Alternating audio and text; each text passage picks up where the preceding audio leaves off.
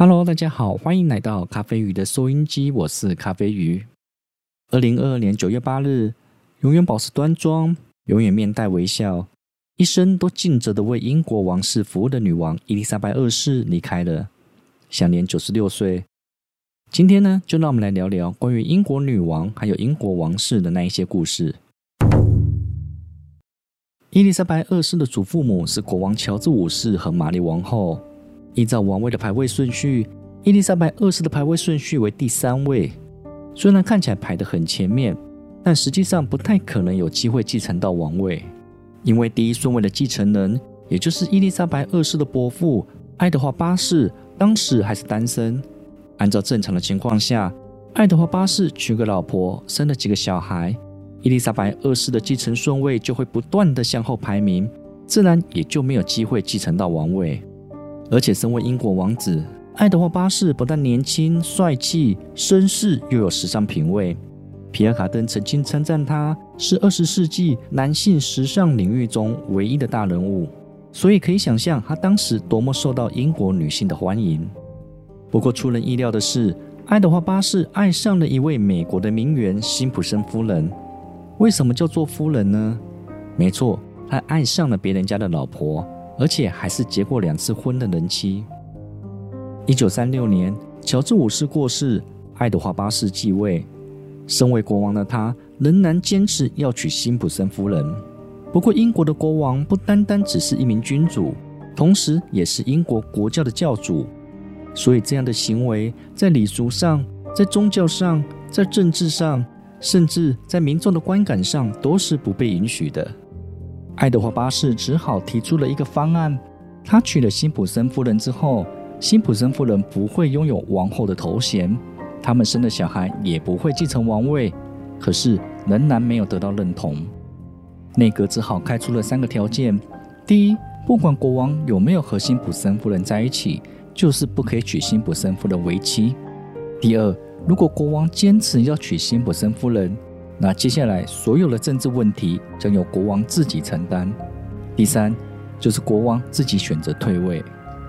爱德华八世实在放不下辛普森夫人，但他也很清楚，他不能破坏了王室的传统。于是，在继位短短三百二十六天，连加冕仪式都还没有举办的情况下，选择了退位。之后改封为温莎公爵。隔年，一九三七年。辛普森夫人二度离婚后和温莎公爵结婚，但她并没有得到王室的认可，也没有任何王室的头衔，当然也没有领取王室的津贴，对外只被称作为公爵夫人。一九七二年，当温莎公爵过世，女王将他安葬在王室墓园，也定期拨款给公爵夫人，让她可以继续维持生活。之后，当这位饱受争议又让王室厌恶的公爵夫人过世后，女王仍然将她陪同温莎公爵一起葬在王室墓园，算是为上一代的风波画下一个完美的句点。爱德华八世是英国王室史上唯一一位自动退位的君主，他是爱美人不爱江山的浪漫情人，还是一位抛弃人民没有责任感的国王，就看你怎么去认定了。这边附带一个小故事：现代男性打领带的方式是乔治五世所发明的。不过呢，却被他这一位时尚的儿子温莎公爵发扬光大，所以这个打领带的方式被称作为温莎节。对于某一些人来说，穷极一生只是为了争取一个王位；可是对于某一些人来说，对于这顶从天上掉下来的王冠，却是百般的不愿意。而这一位就是伊丽莎白二世的父亲乔治六世。一九三六年。当他被告知要继承王位的时候，他感到恐惧、排斥，甚至有些愤怒。有一部分的原因是因为乔治六世从小到大都没有继承王位的心理准备；另外一个很大的原因是乔治六世有非常严重的口疾问题，这使得他不擅长与人沟通，害怕和人群接触。对于一般人来说，口疾并不是一个很大的问题，只要长期接受语言的治疗和训练。在街上选择一个不用紧张的和多数人讲话的工作，基本上还是可以保持正常的生活。可是对于一位君主来说，偏偏就是要不断的和人群接触，不断的在宴会中致辞，甚至对于全国人民演说。所以我们可以想象乔治六世所面临到的处境和挫折感。一九三九年八月，希特勒在攻占了奥地利和捷克后，入侵了波兰，这也碰触到了英法最后的底线。于是，英法正式向德国宣战。九月三号当天，国王乔治六世带着坎坷不安的心情，对着广播麦克风向全国人民演说，呼吁全国人民一起对抗纳粹德国。In this grave hour, perhaps the most fateful in our history, I send to every household of my people, both at home and overseas, this message, spoken with the same depth of feeling for each one of you as if I were able to cross your threshold and speak to you myself. 虽然有些不顺畅，但他确实鼓舞和团结了全英国的人民。关于这些内容，大家可以去看一部电影《王者之声：宣战时刻》。这部电影很好的传达当时的情况。每个人都有自己的缺点，自卑、没自信。害怕被发现，害怕被嘲笑。可是，身为一个国王，乔治六世必须去面对这个所有人都知道的缺点，带着勇气去面对和克服，最终去战胜它。就好像他带领着英国，最终抵抗了德国的入侵。没有人会去要求国王杀了多少的敌人，可是却很在乎国王是不是与他们同在。关于这一点，乔治六世做到了。当然，他的妻子伊丽莎白也扮演着非常重要的角色。他帮助乔治六世找到了语言治疗师，也不断地鼓励他去克服口疾的问题，成为国王最大的精神支柱。当伦敦遭到德军轰炸时，那个希望国王一家可以离开伦敦，甚至到加拿大去避难。他只是霸气的回应：“孩子不会离开我，我不会离开国王，而国王不会离开这里。”乔治六世和伊丽莎白成为对抗希特勒的精神象征。连希特勒都说伊丽莎白是全欧洲他最惧怕的女人。这边我们科普一下，女王伊丽莎白二世的妈妈伊丽莎白并不是伊丽莎白一世。在英国王室，只有君主才能拥有这个几世的头衔。真正的伊丽莎白一世是在一五五八年登基的女王伊丽莎白一世。对于伊丽莎白二世来说，当她的父亲突然当上国王的时候，他也突然间变成了王位的继承人。十岁的他开始接受培养，连坐椅子都不能舒服的靠着椅背。他从小没有上过一天学校，没有任何一位同学，所有的课程都是专人到家一对一的教学。主要学习的是英国的宪法、历史还有宗教。一九四零年，伊丽莎白二世为了鼓励避难中的孩子，进行了全国的广播演说。当年的她只有十四岁。十四岁大概是现在国二的年纪，小女生还在刷着手机，看着偶像。可是她已经开始面对王室的责任和义务。一九四五年，二战后期，十九岁的她加入军队，虽然只是英国的后备妇女队，但她学会了开车，还有修理车辆。据说，乔治六世到部队视察的时候，她正埋头在引擎室里面维修。我们很难想象一位年轻漂亮的公主打开引擎盖修车。或者是蹲在车旁边换轮胎，这和我们想象中的公主有很大的差别。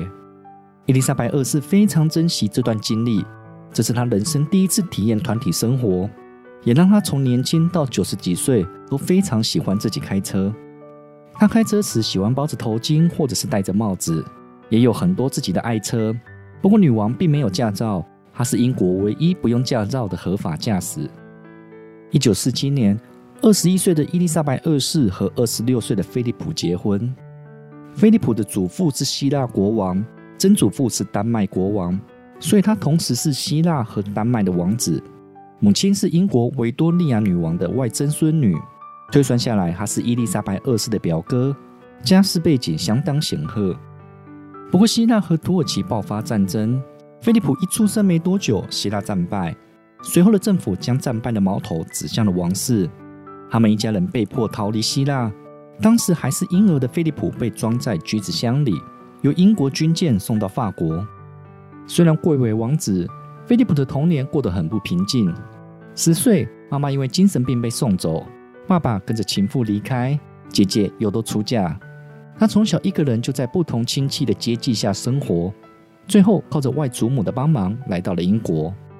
在法国、德国和英国读完书后，十八岁进了英国海军学院，以最优秀的成绩毕业，然后在海军服役。二次大战实际参与作战。二十一岁就晋升为副舰长，战后在士官学校担任教官。一九三四年，当两个人第一次见面的时候，当时菲利普十三岁，伊丽莎白二世只有八岁。一九三九年，十八岁进入海军学院的时候，就和十三岁的伊丽莎白二世开始书信往来。一九四七年，当两个人决定结婚的时候，受到了很大的阻碍。虽然菲利普背景显赫。但在英国王室的面前，只是空有虚名。再加上父母的因素，还有菲利普的三个姐姐都嫁给了和纳粹有关的人，让这段婚姻一开始并不被看好。菲利普必须依照英国王室的要求，放弃他王子的头衔和继承权，然后入籍英国，甚至改姓外公的英国姓氏蒙巴顿。在放弃所有人放弃的东西之后，才顺利娶到了伊丽莎白二世。不过，至少新婚这几年，两个人的关系还算是平等的。一九五二年，国王乔治六世因为长期大量的抽烟，导致身体的状况越来越差。伊丽莎白二世和菲利普代替国王出访肯亚，乔治六世还亲自到了机场送机。伊丽莎白二世是以公主的身份出访肯亚，还入住了当地的树屋旅馆。可是这时却传来乔治六世过世的消息，他必须赶回英国继承王位。所以就有一句玩笑话：上树的时候是公主，下树的时候变成了女王。从公主变成女王，这使得伊丽莎白二世和菲利普的关系变得不对等。他们必须搬离现在的家，住进白金汉宫。小孩必须改从女王的姓氏温莎，不然一旦女王过世，现在的温莎王朝就会变成蒙巴顿王朝。菲利普对于小孩改姓这件事情非常的不高兴。最后，女王开了先例。保留了蒙巴顿，然后在后面加上了温莎这个姓氏。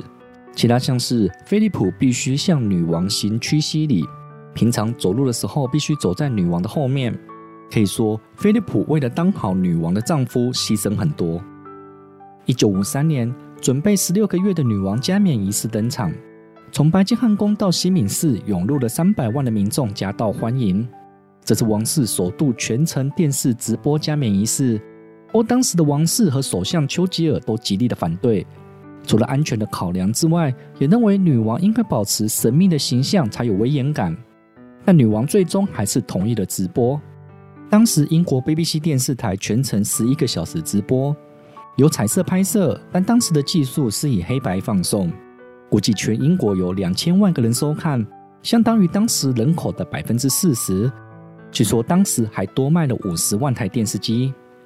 而当时女王所戴的王冠上面有两千八百六十八颗钻石、两百七十三颗珍珠、十七颗蓝宝石、十一颗祖母绿和五颗红宝石。上面最有名的就是正面的那一颗黑王子红宝石，足足有一百七十克拉，而整个王冠重量有二点三公斤。女王受访时曾经说过，戴上这个王冠之后，她就没有办法低头，连演说时都必须将讲稿拿起来看。不然，感觉一低头，脖子就会被折断了。而这里王冠除了加冕仪式之外，每年国会的开议，女王都会带着它出席，代表王权授予国会权力。一九六六年，英国发生了有史以来最严重的矿灾，艾伯凡镇当地的矿场将挖煤后的废土由原先的六公尺堆到了三十四公尺。在几周的大雨后，当天上午废土发生了崩塌。以时速一百二十八公里的速度倾泻而下，尤其掩盖了一所学校，当时造成了一百四十四人罹难，其中一百一十四位是儿童，是当地小镇儿童数量的一半。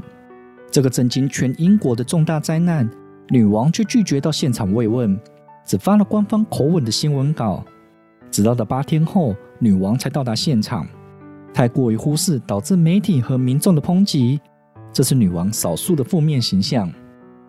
一九八二年，一名失业的男子麦克费根神奇的两次闯入了白金汉宫。第一次入侵的时候，虽然触发了警报，但警卫认为是机器误报而关掉。麦克就在白金汉宫里面闲逛了半个小时，吃了些饼干，喝了点酒，因为累了，就自己离开了白金汉宫。一个月后，他挑了个清晨，又再度闯入了白金汉宫，又再度触发了警报，而警卫又再度的认为是误报。他这次直接闯入了女王的寝室，被惊吓的女王立刻离开房间，呼叫警卫将她带走。最后，她因为精神异常被判无罪。并送入了精神病院治疗，大概半年后出院。一九九二年的一个早上十一点，英国王室最重要的城堡之一温莎城堡发生大火，教堂里的灯光因为过热引燃了帷幕，造成了起火。除了救火之外，最重要的是城堡里的每一样东西都堪称是古董。当时包含王室人员、工作人员、园丁、附近的骑兵队，甚至来维修的包商工人都参与了抢救。搬出了大量的艺术品、图书、手稿、家具，甚至搬出了一张长达四十六公尺的长桌。事后的维修费用需要三千六百五十万英镑，以当时的汇率来换算，将近十四亿新台币。一九九二年，当时正好是查尔斯王子和戴安娜王妃的婚姻问题被媒体炒得沸沸扬扬的时候，民众把对王室不满的情绪发泄在重建费用的问题上。面对这笔高额的费用，英国的民众是反对由政府负责买单，最后决定由王室自己负担七成的费用。而为了筹措这笔费用，女王开放了白金汉宫卖门票供人参观，另外减少了王室的日常开支，还自掏腰包拿出了两百万英镑，才勉强凑足了这笔费用。最后花了五年的时间完成修复。而为了减少民众对于王室花巨资修缮的反感。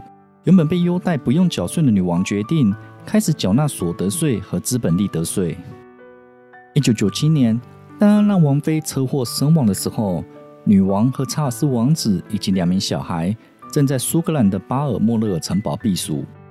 由于迟迟没有返回伦敦处理丧事，民众对王室的冷漠愤怒到了极点。六天后，已经七十岁的女王又亲上火线灭火。而且这一次是罕见的，在摄影机前发表演说，表达对于戴安娜王妃的哀悼。回顾女王伊丽莎白二世的一生，和她交手过的人，像是丘吉尔或者是甘乃迪，这些都是历史课本上才会出现的人物。他经历过二次大战、美苏冷战、东西的分裂又合并，从坚持加冕典礼的黑白电视转播，到现在英国王室已经有自己的 YouTube 频道。与其说他写下了历史，倒不如说他就是历史。伊丽莎白二世从美丽的公主到威严的女王，再到晚年像个慈祥的老奶奶。虽然一路下来王室的争议不断，但她努力地做好被赋予的责任，团结英国王室和英国人民。也许不够完美，但他尽力了。最后祝福女王在天堂也享有她该有的尊荣。